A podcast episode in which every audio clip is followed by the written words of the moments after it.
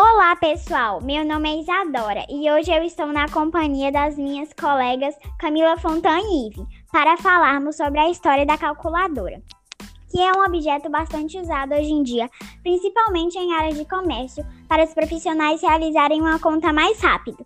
E agora vamos falar para vocês sobre a origem da calculadora. Imagine como seria a vida dos matemáticos e engenheiros sem a calculadora. Felizmente, os instrumentos de cálculo facilitam a vida do homem desde a Idade Antiga. Em 1642, a calculadora, ou melhor dizendo, o ábaco, sofreu uma grande evolução por meio do francês Blaise Pascal. Filho de um cobrador de impostos, Pascal idealizou uma máquina automática de cálculos para ajudar seu pai em sua profissão. A invenção de Pascal foi importante pelo fato desta realizar os cálculos de forma rápida, algo bem diferente do que se via na utilização do ábaco. Mesmo assim, a máquina de Pascal também realizava apenas operações de adição e subtração.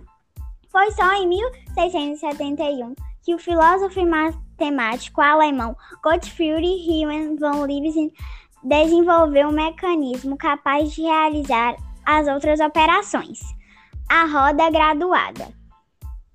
No fim do século XIX e no início do século XX, as calculadoras eram objetos de uso bastante restrito.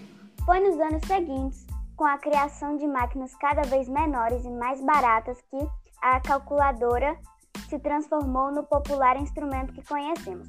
Nos dias atuais, as calculadoras, além de executarem operações aritméticas básicas, podem executar funções trigonométricas normais e inversas além de poderem armazenar dados e instruções em registros de memória, aproximando-a de um computador menor.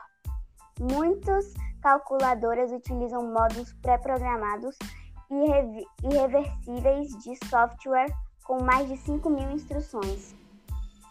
Infelizmente, chegamos ao fim, mas espero que tenha gostado do nosso podcast.